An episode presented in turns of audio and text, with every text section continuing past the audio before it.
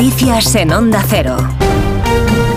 Es mediodía a las 11 de la mañana en las Islas Canarias. Las noticias. María Hernández, buenos días. Buenos días, Alsina. Concentraciones a esta hora de los policías y de los guardias civiles ante las delegaciones del gobierno de toda España. Se guarda silencio en memoria de los agentes arrollados por una narcolancha en Barbate. Siguiendo esa concentración en Cádiz está Jaime Álvarez. A esta hora, decenas de miembros de las fuerzas y cuerpos de seguridad del Estado guardan un minuto de silencio en la subdelegación del gobierno de España en Cádiz en memoria de Miguel Ángel y de David, los dos guardias civiles asesinados en Barbate. La Junta Directiva de la Asociación Unificada de Guardias Civiles va a leer en unos minutos un comunicado donde van a exigir medios urgentes para luchar contra el narcotráfico y la restauración inmediata de Loconsur, el grupo de élite que luchaba contra los narcos en el sur de España y que fue cerrado por el Ministerio del Interior en 2022. Más de 800 agentes de España, de Ecuador y de Europol han participado de forma coordinada en una operación contra el tráfico internacional de droga que ha terminado con la detención de 32 personas. Ocultaban cocaína en contenedores de fruta que exportaban a todo el mundo. Arancha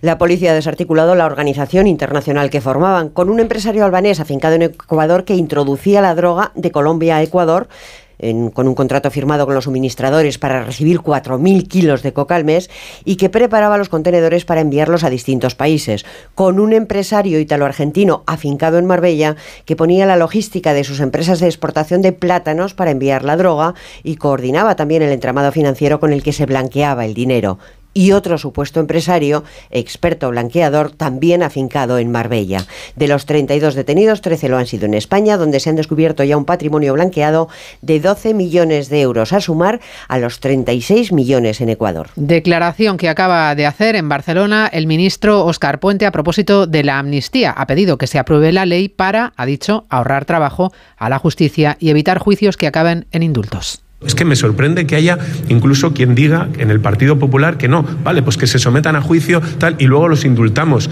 Pues hombre, ahorrémosle el trabajo a la justicia, que muy sobrada de recursos tampoco está. Es decir, si lo que vamos a hacer es someter a las personas siete años después a un procedimiento judicial para acabar indultándolas, pues ahorrémonos ese esfuerzo y ahorrémosle a la justicia también el esfuerzo. En fin, es que no tiene mucho sentido.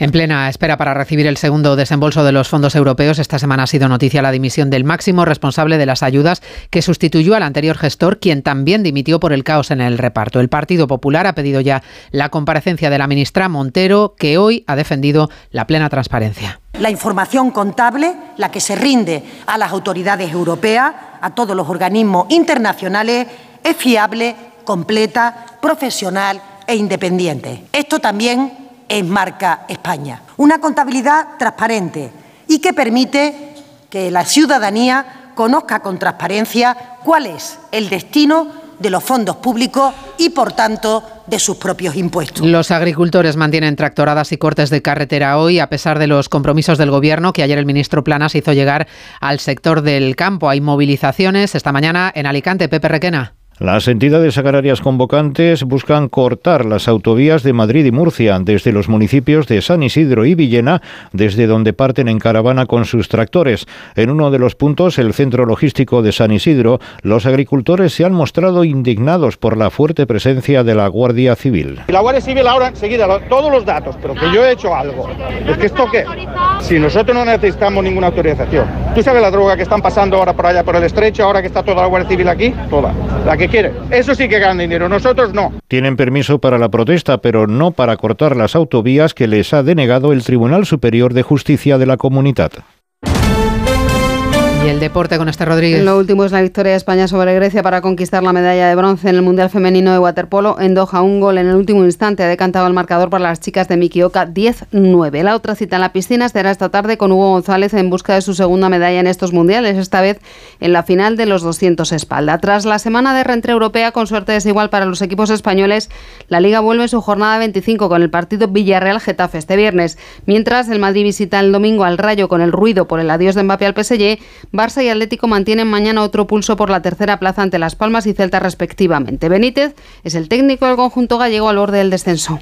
Cuando juegas contra los equipos grandes, da igual que tengan bajas, siempre tienen jugadores lo suficientemente buenos como para que eh, tengas que respetarlo muchísimo. Vamos a jugar contra el Barcelona, que es un gran equipo, con grandes futbolistas, con un buen entrenador, y lógicamente va a ser difícil. ¿Que es una oportunidad para nosotros? Sí, y tenemos muchas ganas de, de hacerlo bien y de conseguir los tres puntos con Real Madrid y Valencia Básquet citados en la primera semifinal de la Copa del Rey de Básquet a costa de UCAM Murcia y Gran Canaria. Hoy se completan los cuartos de final con los partidos Barça Manresa y Unicaja, vigente campeón contra Tenerife. Vamos con la encuesta, la pregunta que hoy formulamos a los oyentes de Onda Cero en nuestra página web.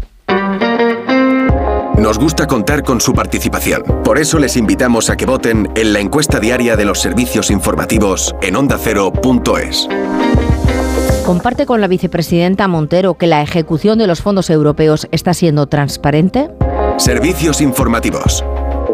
Onda Cero. Pues a la una, ya sabes, Alsina está por aquí Elena Gijón con el avance de Noticias Mediodía. Que tengas un gran fin de semana, María Tú también. Hernández. Escúchanos el domingo a las Claro, 8 de la tarde en con punto, el en punto. resultado de las elecciones en Galicia. Ahí estaré. Adiós. Oyendo. Hasta luego.